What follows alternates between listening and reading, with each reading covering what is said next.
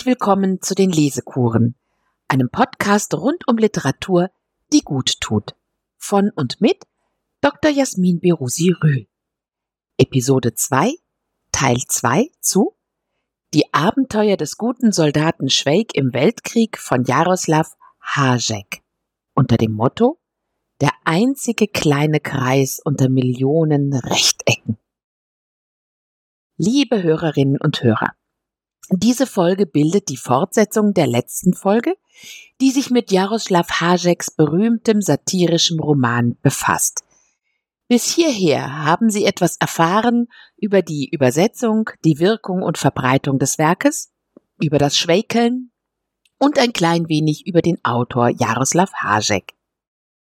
Wie immer hörten Sie auch größere Leseausschnitte aus dem Buch. Wir begannen mit dem Anfang am 28. Juni 1914.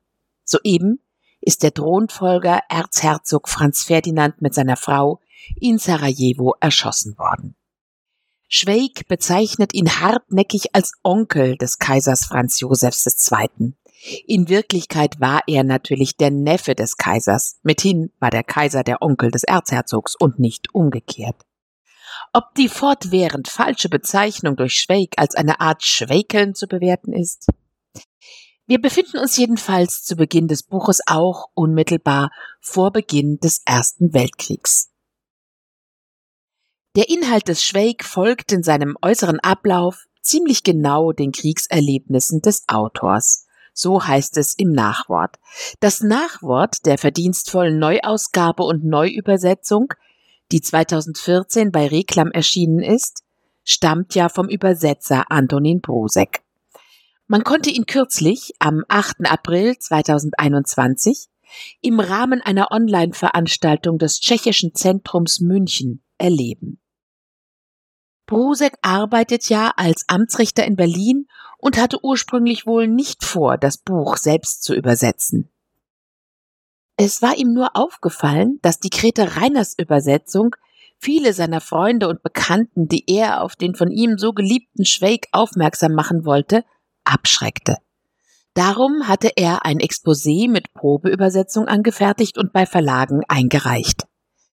Er berichtete im April, dass er, als er schließlich von Reklam gebeten wurde, die Übersetzung innerhalb kürzester Zeit abzuliefern, täglich früh morgens in seinem Amtszimmer den Schweig aus dem Tschechischen ins Deutsche übersetzte, und zwar mündlich in sein Diktiergerät. Diese Art des Übersetzens käme diesem Text ganz besonders entgegen, denn er sei originär als eine Art Oral Poetry zu betrachten. Schließlich habe Hajek selbst nur das erste Heft aufgeschrieben, den allergrößten Teil des Buches aber habe er in der Kneipe sitzend diktiert, weil er seine Hände zum Kartenspielen brauchte und zum Biertrinken. Auch Grete Reiner habe sich im Übrigen den Text auf Tschechisch vorlesen lassen und ins Deutsch diktiert, weil sie eine starke Sehbehinderung hatte. Ob schon das Buch sage und schreibe 800 Seiten umfasst, ist es nicht fertig geworden. Ja, Schweig kommt erst am Ende des Buches überhaupt an die Front.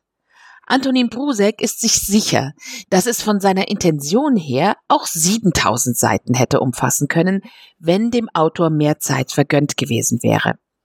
Denn die Geschichten, in die Schweig verwickelt wird, die er selbst erzählt und die all die anderen Figuren erzählen, seien so unerschöpflich wie die Geschichten, die man noch heute, wenn man mit Tschechen insbesondere auf dem Lande spreche, zu hören bekäme. Schauen wir nun weiter in das Buch. Wir haben bis hierher erlebt, wie Schweig sich durch sein Halt und bodenloses Geschwätz gegenüber einem Zivilpolizisten reinreitet, verhaftet wird und nacheinander allerlei Stationen vom Gefängnis über verschiedene Untersuchungskommissionen durchlaufen muss. Wir lesen jetzt ein Stück weiter, stellen den Text weiter vor und schauen dann auf den Autor Jaroslav Hajek, von dem es sich lohnt, noch mehr kennenzulernen als nur den Schweig. Zuletzt hat Schweig ein Geständnis unterschrieben, dass alle Beschuldigungen gegen ihn der Wahrheit entsprechen und nun kommt er zu den Gerichtsärzten. Dazu nur zwei kurze Ausschnitte. Die Kommission der Gerichtsärzte, die entscheiden sollte, ob Schweigs geistiger Horizont den Verbrechen, derer er angeklagt war, entsprach oder nicht, setzte sich aus drei ungewöhnlich ernsthaften Herren zusammen, welche Ansichten vertraten, die sich bei jedem einzelnen von ihnen in bedeutender Weise von jeder Ansicht der beiden anderen unterschieden. Es waren hier drei verschiedene wissenschaftliche Schulen und psychiatrische Anschauungen vertreten. Dass es im Falle von Schweig zu einer völligen Übereinstimmung zwischen den entgegengesetzten wissenschaftlichen Lagern kam, kann nur durch den überwältigenden Eindruck erklärt werden, den Schweig auf die Kommission machte, indem er den Saal, in dem sein geistiger Zustand untersucht werden sollte, betrat und beim Anblick des an der Wand hängenden Bildes des österreichischen Monarchen laut ausrief Meine Herren, es lebe Kaiser Franz Josef Erste. Die Sache war ganz eindeutig. Durch Schweigs spontane Äußerung entfiel eine ganze Reihe von Fragen. An dieser Stelle unterbreche ich mich kurz, denn es ist mir aufgefallen, dass ich vorhin Kaiser Franz Josef Ersten als Kaiser Franz Josef Zweiten bezeichnet habe. Wahrscheinlich fängt man mit der Zeit dann auch selbst an, so ein bisschen zu schweikeln und zu verblödeln. Nun, ähm, ich überspringe eine Seite und lese weiter. Nachdem dem Schweig diese Kommissionsärzte eine ganze Reihe von seltsamen Fragen gestellt haben, ich denke, das genügt vollkommen, sagte der Vorsitzende der Kommission. Sie können den Angeschuldigten wieder zurückbringen. Ich danke Ihnen, meine Herren, ließ Schweig sich ehrfurchtsvoll vernehmen. Auch mir genügt es völlig. Nach seinem Abgang einigte sich das Dreierkollegium, dass Schweig ein notorischer Trottel und Idiot gemäß allen von psychiatrischen Wissenschaftlern entwickelten Naturgesetzen sei. In dem Gutachten, das dem Untersuchungsgericht überreicht wurde, stand unter anderem, Zitat, die unterzeichneten Gerichtsärzte begründen ihr Urteil über den vollständigen geistigen Stumpfsinn und angeborenen Kretinismus des der oben angeführten Kommission vorgestellten Josef Schweig mit dessen Äußerung Es lebe Kaiser Franz Josef I. Diese Äußerung genügt vollkommen, um den Geisteszustand des Josef Schweig als den eines notorischen Idioten zu klassifizieren. Die unterzeichnete Kommission empfiehlt Folgendes. Erstens Einstellung des Ermittlungsverfahrens gegen Josef Schweig. Zweitens Überstellung des Josef Schweig zur Beobachtung in die Psychiatrie, um festzustellen, ob sein geistiger Zustand eine Fremdgefährdung darstellt. Aus dem Irrenhaus wird Schweig schließlich herausgeschmissen. Dabei hat's ihm da eigentlich gefallen. Zitat, ich weiß wirklich nicht, worüber sich die Geisteskranken so aufregen, wenn man sie dort einsperrt. Man kann auf dem Boden herumkriechen, wie ein Schakal heulen, man kann toben und beißen. Wenn man sowas auf der Promenade täte, würden sich die Leute wundern. Dort aber ist das was ganz stinknormales. Dort herrscht eine solche Freiheit, wie es sich nicht einmal die Sozialisten erträumen konnten. Man kann sich dort selbst für den Herrgott ausgeben oder die Jungfrau Maria. Zitat Ende. Kurze Zeit kann er dann noch mit seinem Rheumatismus zu Hause verbringen, doch dann plötzlich, Zitat, erinnerte sich das österreichische Kriegsministerium auch Schweigs, damit er der Monarchie aus der Bredouille helfe. Tja, und er wird eingezogen. Er lässt sich im Rollstuhl von seiner Zugehfrau in die Garnison fahren und wird als Simulant eingestuft, schließlich in einer längeren Behandlung wehrtauglich gemacht. Die vier Teile des Buches sind überschrieben mit erstens im Hinterland, zweitens an der Front, drittens die chlorreiche Tresche, viertens Fortsetzung der chlorreichen Tresche. Im ersten Teil im Hinterland kommt Schweig aus dem Garnisonsarrest als Diener zum Feldkurat Otto Katz. Ein Feldkurat ist ein Geistlicher, der für das Seelenheil der Truppe zuständig ist. Katz ist ein besonderes Exemplar dieser Gattung.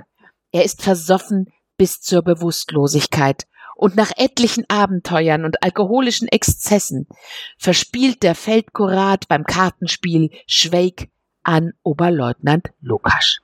Dem Oberleutnant Lukas, der ein reales Vorbild in der Welt hatte, wird Schweig als Putzfleck dienen.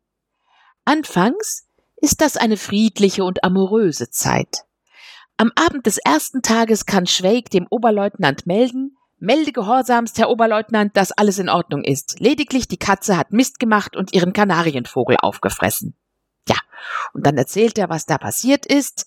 Zitat, und während er dieses erzählte, blickte Schweig so aufrichtig in die Augen des Oberleutnants, dass dieser, obwohl er zuerst mit einer in gewissem Sinne brutalen Absicht an Schweig herangetreten war, von diesem wieder wegtrat, sich auf einen Stuhl setzte und ihn fragte, Sagen Sie mal, Schweig, sind Sie wirklich solch ein göttlicher Idiot? Grete Reiner hat an dieser Stelle übersetzt, ein solches Rindvieh Gottes? Nun folgt eine wichtige Einlassung Schweigs, die wir im Kopf behalten müssen, wenn wir verstehen wollen, was Schweig für ein Mensch ist. Also auf die Frage, sind Sie wirklich solch ein göttlicher Idiot, antwortet er, Melde gehorsamst, Herr Oberleutnant, antwortete feierlich Schweig, das bin ich. Von klein auf hab ich so ein Pech. Immer möchte ich irgendetwas in Ordnung bringen, gut machen und es kommt nie etwas dabei heraus als irgendeine Unannehmlichkeit für mich und für meine Umgebung. Ich wollte die beiden, also Katze und Kanari, wirklich nur miteinander bekannt machen, damit sie sich verstehen, und ich kann nichts dafür, dass sie ihn aufgefressen hat und die Bekanntschaft damit vorbei war. Tja, dieser Katze, darauf weist Tucholsky hin, Zitat, gibt Schweig die drei Tage Kasernenarrest weiter, die ihm verliehen sind. Er hat den Herrn Vorgesetzten so verstanden und führt getreulich einen Befehl aus, der gar keiner war. Schweig zog die unglückliche Katze unter dem Sofa hervor und sagte zu ihr, du hast drei Tage Kasernenarrest, abtreten. Und die Angora-Katze kroch wieder unter das Sofa zurück. Soweit Tucholsky. Seine Untergebenen behandelte Oberleutnant Lukas gut. Zitat, Lukas war ein typischer Vertreter eines aktiven Berufsoffiziers der maroden österreichischen Monarchie. Die Kadettenschule hatte ihn zu einem Amphibienwesen erzogen. Er sprach in Gesellschaft Deutsch, schrieb Deutsch, las tschechische Bücher. Wenn er in der einjährigen Freiwilligenschule unterrichtete, in der all seine Schüler Tschechen waren, sagte er zu ihnen vertraulich Wir wollen Tschechen sein, aber es sollte keiner davon wissen. Ich bin auch Tscheche. Das Tschechentum hielt er für eine Art von Geheimorganisation, der man am besten aus dem Wegen gehen sollte. Ansonsten war er ein netter Mensch. Und die Frauen, die liebten ihn, was sich besonders positiv auf seine Wohnung auswirkte. Zitat Frauen waren die Seele seiner Wohnung. Sie hatten ihm sein Heim geschaffen. Es waren einige Dutzend gewesen, und viele von ihnen hatten sich bemüht, in der Zeit ihres Aufenthaltes die Wohnung mit verschiedenen Kleinigkeiten auszuschmücken. Irgendeine Dame, Ehefrau eines Kaffeehausbesitzers, die bei ihm ganze 14 Tage gelebt hatte, bevor ihr Herr Gatte sie abholen kam, stickte ihm einen reizenden Tischüberwurf, versah seine Unterwäsche mit Monogrammen und hätte vielleicht sogar angefangen, einen Wandteppich zu weben, wenn der Gatte diese Idylle nicht zerstört hätte. Zitat Ende. Das war nur so ein Beispiel. Mit einer verheirateten Dame erfährt der Oberleutnant aber dann etwas Ungemach, weil sie bei ihm ungebeten einzieht. Schweig, um seine Meinung gefragt, sagt, melde gehorsamst, Herr Oberleutnant, dass das ein schwieriger Fall ist. In der Wojtech-Gasse hat sich vor zwei Jahren bei einem Polsterer so ein Fräulein einquartiert. Er hat sie nicht aus der Wohnung bekommen können und musste sie und sich selbst mit Leuchtgas vergiften. Und aus war der Spaß.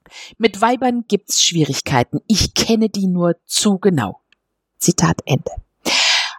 Als nun diese eingenistete Dame den beiden durch ihren Herrschaftsanspruch in der Wohnung allzu lästig wird, bringt Schweig den Lukacs auf die Idee, dem Ehemann der Kati zu schreiben, wo sie ist, und der holt sie prompt ab. Freilich gibt es auch Damen im Buch, die weniger leicht zu haben sind, was zu Unmut führen kann, und da heißt's dann, ist das aber eine Hur, sie will nicht und nicht mit mir schlafen. Aber so ein Ausruf kommt nicht aus dem Munde unseres Oberleutnants Lukas. Das ist ein Charmeur, dem die Damen zulaufen. Die gute Zeit im Hinterland endet, weil Schweig Lukas einen gestohlenen Hund schenkt, was auffliegt. Lukas und sein Putzfleck werden zum 91. Infanterieregiment nach Budweis versetzt, mit dem es an die Front gehen soll. Dabei hatte es ganz gut angefangen mit dem Stallpinscher namens Fox, den Schwelg umgetauft hat in Max, nachdem der sich ein bisschen eingewöhnt hat und es aufgegeben hat zu knurren. Er kam misstrauisch. Schweig nahm ihn auf den Schoß, streichelte ihn, und zum ersten Mal wedelte Max mit dem Rest seines kopierten Schwanzes freundschaftlich und schnappte sanft nach Schweigs Hand, hielt sie im Maul und blickte Schweig klug an, als ob er sagen wolle, hier kann man nichts machen, ich weiß, dass ich verloren habe. Schweig streichelte ihn weiter und begann ihm mit zärtlicher Stimme zu erzählen. Es war also einmal ein Hund, der hieß Fox und er lebte bei einem Oberst. Ein Dienstmädchen pflegte mit ihm Gassi zu gehen und da kam ein Herr, der hat den Fox geklaut. Fox kam zu dem Soldaten, zu einem Oberleutnant und bekam den Namen Max. Maxi, gib Pfötchen. Da siehst du, du Mistvieh, dass wir gute Freunde werden, wenn du nur brav und gehorsam bist. Sonst wirst du einen Krieg haben, der sich gewaschen hat. Max sprang von Schweigs Schoß hinab und begann munter gegen ihn zu drücken. Abends, als der Oberleutnant aus der Kaserne zurückkehrte, waren Schweig und Max die allerbesten Freunde. Schweig blickte auf Max und dachte sich philosophisch, wenn man es so insgesamt sieht, ist eigentlich jeder Soldat auch aus seinem Zuhause gestohlen worden. Oberleutnant Lukas war sehr angenehm überrascht, als er Max sah, der ebenfalls eine große Freude darüber zeigte, wieder einen Mann mit einem Säbel zu sehen. Auf die Frage, woher er sei und was er koste, teilte Schweig mit absoluter Ruhe mit. Der Hund sei ihm von einem Freund geschenkt worden, den man gerade eingezogen habe. Doch in den Lüften ballt sich die Katastrophe für Lukas und Schweig zusammen. Der ehemalige Besitzer des Max Friedrich Graus von Zillergut ist ein ganz ein unangenehmer Mensch, der auch noch Macht hat, aber keinerlei Verständnis dafür, als er Lukas mit seinem gestohlenen Hund Gassi gehen sieht. Mit diesem Mann bringt Hajek ein ausgiebiges Beispiel dafür, dass ganz unglaubliche Idioten verhältnismäßig schnell avancieren können. Was ja eine Beobachtung ist, die wir bis heute machen. Auch wenn der zweite Teil mit an der Front überschrieben ist, merken wir davon doch nichts, wie überhaupt Schweig nie an die Front kommt. Im Zug von Prag nach Budweis betätigt Schweig die Notbremse. In Tabor versäumt er den Zug, verdringt das Fahrgeld und muss daher zu Fuß nach Budweis gehen. Dieses Kapitel ist überschrieben mit Schweigs Budweiser Anabasis, womit das wirklich hoch aufgehängt ist. Anabasis, das ist der Titel von Xenophons Beschreibung eines Feldzuges gegen den großen Perserkönig Artaxerxes II. im fünften Jahrhundert vor Christi. Dort marschieren zehntausend Griechen. Bei uns also marschiert ein Böhme durch Böhmen. Auf seinem Fußmarsch gelangt Schweig aufgrund der Tatsache, dass er im Kreise geht, zweimal nach Putin, wo er zuletzt vom Gendarmerie-Wachtmeister für einen Spion gehalten wird.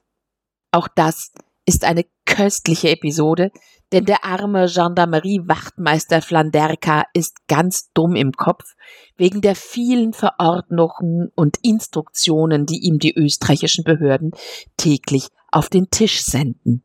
Flanderka hält Schweig deshalb für einen russischen Spion, weil all die Anfragen und Anordnungen des österreichischen Ministeriums des Inneren ihn in den Wahnsinn getrieben haben. Zitat Jeder Tag brachte neue Instruktionen, Anleitungen, Anfragen und Verordnungen. Überflutet von dieser Unmenge von Erfindungen des österreichischen Ministeriums des Innern hatte Wachtmeister Flanderka eine ungeheure Anzahl von Resten auf seinem Schreibtisch. Das österreichische Ministerium des Innern hatte nämlich für Loyalität und Unerschütterlichkeit gegenüber der Monarchie ein Stufensystem von 1a bis 4c erfunden. Ja, da fragt man sich doch, ob das stimmt. Jedenfalls, Zitat, Wachtmeister Flanderka rang oft verzweifelt die Hände ob dieser Druckschriften, die unerbittlich mit jeder Post anwuchsen. Wenn er des Nachts darüber nachdachte, gelangte er zu der Überzeugung, dass er das Ende des Krieges nicht erleben werde, dass das Landesgendarmeriekommando ihn um das letzte bisschen Verstand bringen und er sich an dem Sieg der österreichischen Waffen nicht werde freuen können, weil er um ein Rädchen zu viel oder zu wenig haben werde. Zitat Ende. Tja, und wenn Sie die achtstellige Aktennummern der Vorgänge, die ihn täglich bestürmen, sehen würden, dann hätten Sie großes Mitleid mit Flanderka. Von einem schwer betrunkenen Postenführer wird Schweig beim Rittmeister in Pisek abgeliefert, der ihn zu seinem Regiment nach Budweis zurückschickt, wo er endlich seinem Oberleutnant Lukas wieder begegnet. Mit Lukas müssen wir wirklich Mitleid haben. Er wird von Schweig immer wieder reingeritten. Und da Lukas einen gesunden Menschenverstand besitzt, wird er über all das, was Schweig sagt und tut, schier verrückt. Er möchte seinen Schweig auch gern jedes Mal zur Rechenschaft ziehen, aber er schafft es nicht, wenn der ihn so treuherzig und lieb anschaut. Manchmal schafft er es auch nicht, weil Schweig einfach immer wieder eine neue Geschichte erzählt. Das ist fast wie mit Scheherazade. Nun wird das 91. Regiment nach Bruck an der Leiter verlegt, das damals in der Nähe der ungarischen Reichshälfte lag. Bei dieser Zugfahrt befindet sich Schweig in Gesellschaft des einjährig freiwilligen Marek im Arrestantenwagen. Dieser einjährig Freiwillige teilt recht viele biografische Tatsachen mit dem Autor Jaroslav Hajek, wie auch Schweig selbst. In Bruch an der Leiter überbringt Schweig einen Liebesbrief des Oberleutnant Lukas irrtümlich an den Gatten der Angebeteten, worauf es zu einer Wüstenschlägerei zwischen Tschechen und Ungarn kommt und Schweig den Liebesbrief vernichtet, indem er ihn aufisst. Der dritte Teil des Romans handelt von der Zugfahrt des 91. Regiments quer durch Ungarn nach Sanok ins heute polnische Galizien. Schweig ist aufgestiegen zur Ordonnanz. Der Transport ist chaotisch und ineffizient und von langen Wartezeiten bestimmt, was Gelegenheit gibt, die verschiedenen Offiziere und Würdenträger mit ihren menschlichen Schwächen und Dummheiten zu porträtieren. Von Sanok marschiert die 11. Marschkompanie des 91. Regiments in Richtung Front. Schweig als Quartiermacher marschiert voraus und begegnet einem geflüchteten russischen Kriegsgefangenen, der in einem Teich badet. Aus Neugier zieht er die russische Uniform an und gerät in österreichische Kriegsgefangenschaft. Im vierten Teil möchte General Fink Schweig ohne weiteres Aufheben sofort als Spion hinrichten lassen, wird aber durch ein Telegramm, das Schweig unverzüglich zu seiner Kompanie zurückzuschicken sei, abgehalten. Erfolglos war zwischenzeitlich auch der Versuch des frommen Feldkuraten Martinek, Schweig von der vermeintlichen Hinrichtung geistlichen Trost zu spenden. Schweig hat ihm ununterbrochen Geschichten erzählt und ihn nicht zu Wort kommen lassen. Hajek hatte ja geplant, den Roman wieder im Wirtshaus zum Kelch enden zu lassen. Am Schluss des zweiten Teils, als Schweig sich von seinem Kameraden Woditschka verabschieden muss, weil ihre Truppenteile in verschiedene Richtungen aufbrechen, verabreden sie sich für nach dem Krieg um 6 Uhr Abend im Kelch. Nun, bis hierher hörten Sie kleine Ausschnitte aus dem Buch es dürfte deutlich geworden sein, dass man es an jeder Stelle jederzeit aufschlagen kann und mit der Lektüre belehrt und erheitert wird. Wer dieses eigenartige Buch geschrieben hat, erfahren wir jetzt. Jaroslav Hajek hat sich in seinem 20. Lebensjahr aus dem bürgerlichen Leben verabschiedet. Pünktlich und regelmäßig zur Arbeit zu erscheinen, das lag ihm nicht, und er hat nur noch geschrieben. Er schrieb schon vor dem Schweig Humoresken und Satiren, insgesamt über 1200. Dabei betonte er immer, große Literatur sei Blödsinn und er schreibe nur zum Broterwerb. Er schrieb unter schwierigen Bedingungen, weil er immer kein Geld hatte, da er, wenn er welches hatte, es sofort vertrank. Arztberichte belegen 17,5 Liter Bier am Tag. Das Nachwort berichtet, er wurde häufig verhaftet, weil er durch Lärm die öffentliche Ordnung gestört, in der Öffentlichkeit uriniert, Bäume beschädigt, Laternen angezündet oder Polizisten geschlagen haben soll. Andererseits war er als Zechbruder und Gesprächspartner sehr beliebt, wieder das Nachwort, denn er war geistreich, lustig, großzügig, sangesfreudig und vor allem schlagfertig. Mit seiner offenen Art lernte er schnell Menschen aus allen Gesellschaftsschichten kennen. So unkonventionell er war, seine Freunde aus den Reihen der Prager Literaten mussten später resigniert feststellen, dass der einzig echte Literat unter ihnen der unseriöse, ewig betrunkene und so unernste Hajek war. Hajek, ein unambitioniertes Genie, das quasi im Vorbeigehen Bleibendes hinterließ. Soweit wieder aus dem Nachwort von Antonin Pusek. Hajek verabscheute jede Form der Autorität. Schule, Bürokratie, Polizei, Parteien, Armee und die katholische Kirche und wandte sich dem Anarchismus zu. Die tschechische Sozialdemokratie verabscheute er, war aber für ein Honorar gerne bereit, in deren Parteizeitung zu publizieren. Zuweilen verfasste er in einer Zeitung einen Artikel, gegen den er im Konkurrenzblatt dann heftig polemisieren konnte. Auch das erfahren wir aus dem Nachwort. Hajek war also ein praktizierender Satiriker. Er war Mitbegründer der Partei des maßvollen Fortschritts in den Grenzen der Gesetze. In seinen Reden im Prager Lokal Krawin, Kuhstall, forderte er im Namen seiner Partei unter anderem die Wiedereinführung der Sklaverei, die Verstaatlichung der Hausmeister und er versprach den Wählern ein Taschenaquarium. Egon Erwin Kisch schreibt in seinem Nachruf, Hajek habe für seine Partei über tausend Wählerversammlungen abgehalten. Am Schluss einer jeden sammelte er für den Wahlfonds, über dessen Zweck er jeden Zweifel ausschloss. Er versoff ihn an Ort und Stelle. Zitat Ende. Er hat, wie der einjährigen Freiwillige Marek im Roman, für die Zeitschrift Welt der Tiere gearbeitet und Aufsehen damit erregt, dass er zahlreiche Tiere selbst erfunden hat und darüber auch Korrespondenzen mit angesehenen Zoologen führte. Auf längere Sicht tat das dem Ruf der Zeitschrift nicht gut. Zwischenzeitlich hatte sie allerdings eine gewaltige Auflagensteigerung zu verzeichnen. Danach hat er zeitweilig mit gestohlenen Hunden gehandelt, denen er großartige Stammbäume andichtete. Wenn also Schweig dem Oberleutnant Lukasch erklärt, wie das geht mit den Hunden und dem Hundehandel, dann weiß er das sozusagen vom Autor selbst. Solange man als Hundeverkäufer ehrlich ist, scheint man auf keinen grünen Zweig zu kommen. Das lernen wir bei dieser Gelegenheit. Nun wolle aber jeder Hunde Käufer so schwelg einen Stammbaum haben. Zitat So musste ich diese Stammbäume drucken lassen und aus irgendwelchem Köter aus Koschir, der in einer Ziegelei geworfen worden war, den allerreinrassigsten Adligen aus der bayerischen Hundezucht Armin von Barheim machen. Und wirklich, die Leute waren sehr froh, dass es so gut abgelaufen war, dass sie zu Hause ein reinrassiges Tier hatten. Und so konnte ich denen zum Beispiel einen Spitz aus Veroschowitz als Dachshund anbieten. Und sie haben sich dann gewundert, warum so ein seltener Hund, der sogar aus Deutschland kommt, so zottelig ist und gar keine krummen Läufe hat. So macht man es aber in allen Hundezuchten. Hunde, die von sich sagen könnten, ich bin eine ganz reinrassige Bestie, gibt es wirklich nur sehr wenige.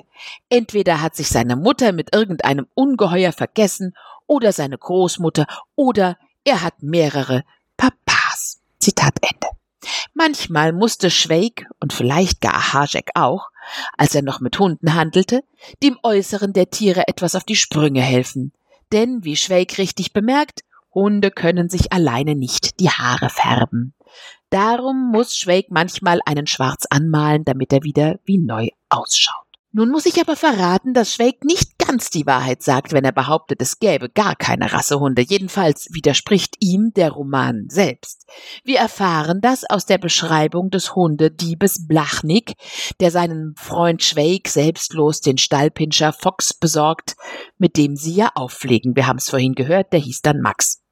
Von Blachnik heißt es, Zitat, er stahl aus Prinzip nur reinrassige Hunde und hätte gerichtlicher Sachverständiger sein können. Er lieferte in alle Hundezwinger und auch in Privathäuser, wie sich gerade die Gelegenheit bot. Wenn er über die Straße ging, knurrten die Hunde ihn an, die er einst gestohlen hatte, und oft, wenn er vor einem Schaufenster stand, hob irgendein rachsüchtiger Hund hinter seinem Rücken ein Beinchen hoch und benässte ihm die Hosen. Zitat Ende. Es gibt also doch reinrassige Hunde. Bei allem, was ich bisher aufgezählt habe, sehen Sie, dass, wie Brusek es ausdrückt, Autor und Roman im Falle von Hajeks Abenteuern eine schon beinahe existenzielle Einheit bilden. Jedoch darf man natürlich keinesfalls Hajek mit seiner Figur Schweig in eins setzen. Es ist ein fiktionales Buch. Geboren 1883 in Prag war Hajek zu Kriegsbeginn schon 30 und wurde zur K&K Armee eingezogen. Wie Schweig diente er im böhmischen Infanterieregiment Nummer 91 an der Ostfront. Er geriet in russische Kriegsgefangenschaft und wechselte zur Roten Armee. 1918 trat er der Kommunistischen Partei Russlands bei. Die folgenden zwei Jahre waren offenbar die einzigen, in denen er nichts getrunken hat. 1920 kehrte er nach Prag zurück und brachte eine russische Frau mit, obschon er nicht von seiner tschechischen Frau in Prag, mit der er seit 1912 einen Sohn namens Richard hatte, geschieden war. Er gilt seither als Bigamist. Es ist übrigens antiquarisch ein wunderbarer Briefwechsel erhältlich zwischen Hajek und seiner Frau.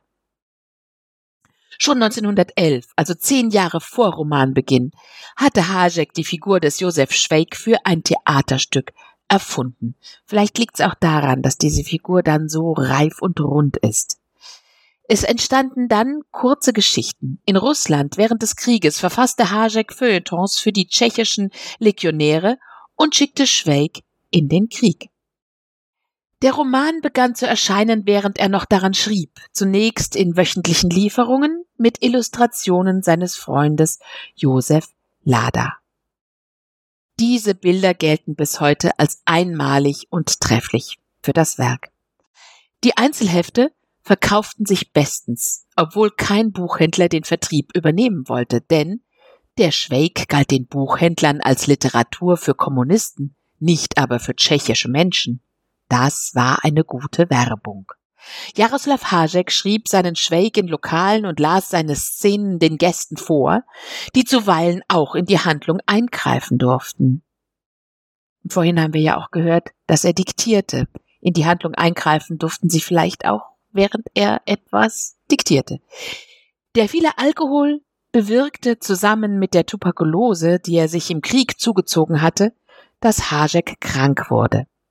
Bis zum Schluss arbeitete er aber ohne Unterlass am Schweig.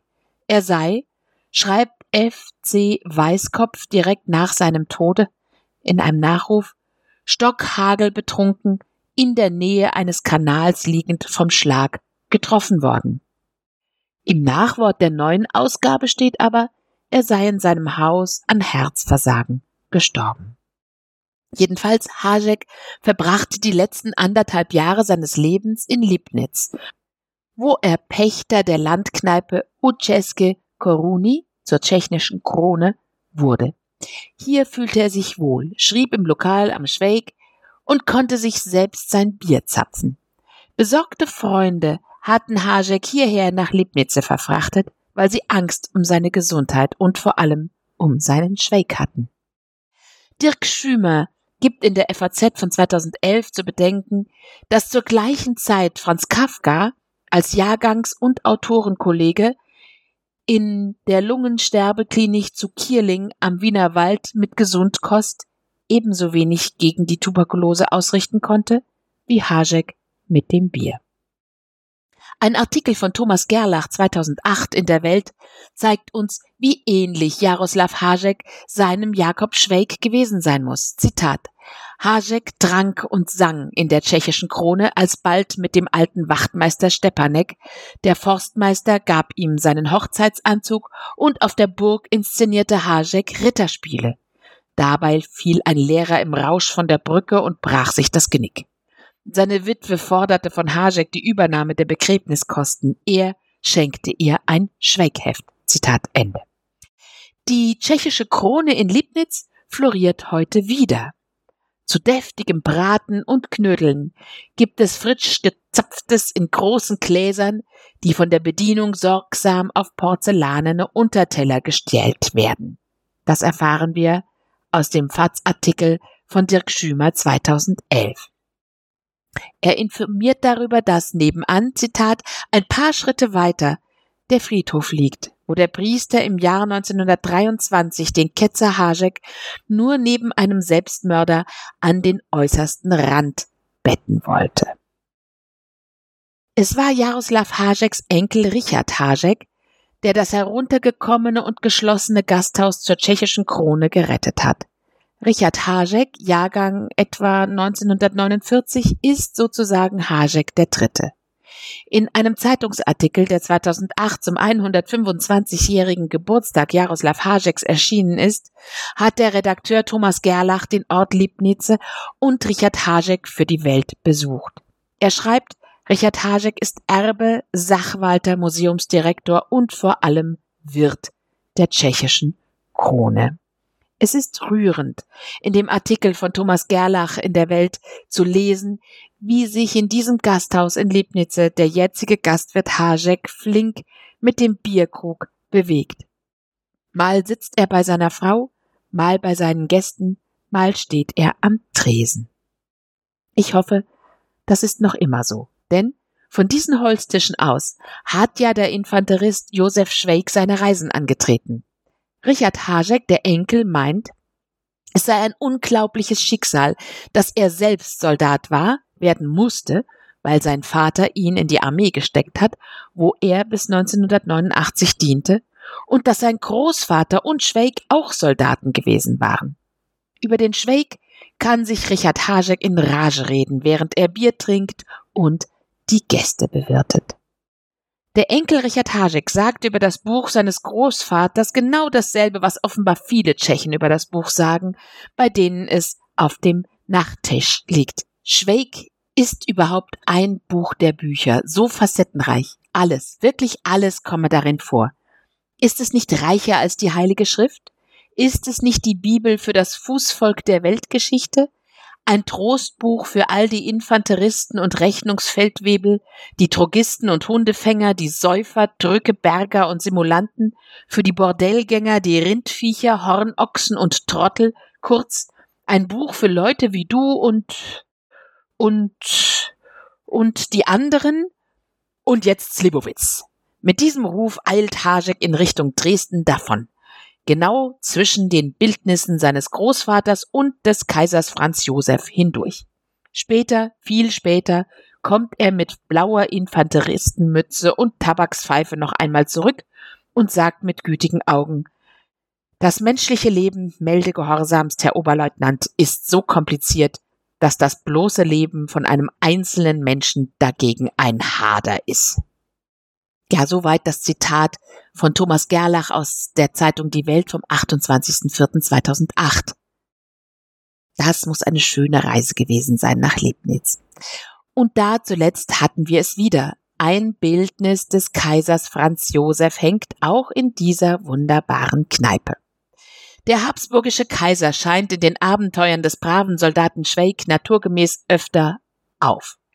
Einmal wird sein Bildnis von Schweig jubelnd begrüßt, wie bei der Kommission der Irrenärzte. Dann wieder führt Schweig zusammen mit seinem Soldatenkollegen wahrhaft lästerliche Reden. Zitat Seine Majestät der Kaiser muss davon schon ganz blöd geworden sein, erklärte Schweig. Er war ja schon nie so richtig schlau. Aber dieser Krieg gibt ihm sicherlich den Rest. Zitat Ende. Und etwas später, nachdem der Kamerad den Kaiser für völlig blöd erklärt hat, sagt Schweig, Solch eine dämliche Monarchie sollte es nirgendwo auf der Welt geben. Wozu der andere hinzufügt, sobald ich an die Front komme, werde ich mich verdünnisieren. Es hat natürlich eine gewisse Ironie, dass Schweig, den alle für blöd halten, und er liefert dafür wirklich das ganze Buch hindurch Anlass, zusammen mit dem Soldaten aus der Kaserne meint, der Kaiser sei blöd. Und wenn wir nun so Kaiserlästerliches gehört haben, lassen wir Václav Srp den einstmaligen Vorsitzenden der monarchistischen Partei der Tschechei sprechen. Er sagt, Die letzten Dezennien des 19. Jahrhunderts waren die Zeit der größten Entwicklung der tschechischen Gesellschaft, des tschechischen Bürgertums und auch der tschechischen Kunst und Wissenschaft. Denken wir nur an den Bau von Nationaltheater und Nationalmuseum. Und das alles ist unablösbar mit der Herrschaft von Franz Josef I. verbunden, die 68 Jahre dauerte und eine ganze Epoche unserer Geschichte markiert. Seit 1907 gab es das allgemeine Wahlrecht. Das heißt, die Tschechen haben die Grundsätze des demokratischen Lebens, die Tätigkeit der politischen Parteien, die Interessenvertretung im Parlament gerade unter der Monarchie gelernt. Zitat Ende. Und dann lobt er Kaiser Franz Josef und auch noch persönlich. Er sagt, er schreibt, Franz Josef war, und das wird auch von Befürwortern der Republik anerkannt, geradezu das Musterbild des pflichtbewussten und fleißigen Beamten, ein treuer, bescheidener und asketischer Diener seines Staates. Tja, trotzdem hat die Koruna Česká, die monarchistische Partei Tschechiens, 2013 nur 0,17 Prozentpunkte erreicht. Zu Hajeks Zeiten waren keineswegs die allermeisten Tschechen gegen die Habsburger Monarchie und das Kaiserreich eingestellt, wenn auch die Unterdrückung der böhmischen Stände, die Gegenreformation und das lange Ringen um die eigene Sprache und Kultur langlebige Ressentiments mit sich gebracht hatten. Die heutigen Monarchisten sehen im Schweig-Kult, Zitat, auch einen Kult des Defetismus und des Verrats. Václav Srapp noch einmal, er sagt, ich erkenne das Genie Hajeks an. Nichtsdestotrotz, wenn Franz Josef I. im Zusammenhang mit Schweig als humoristisch seniles Requisit vorgeführt wird, dann nehmen wir das natürlich nicht sehr positiv wahr. Nun kann man aber die Schicksale des guten Soldaten Schweig, so sollte das Buch laut seinem neuen Übersetzer eigentlich heißen, die Schicksale des guten Soldaten Schweigs, die kann man beileibe nicht auf die Stellen reduzieren, wo der Kaiser geschmäht wird. Aber die meisten einfachen Soldaten im Schweig haben keinerlei Lust, ihr Leben im Krieg zu verlieren.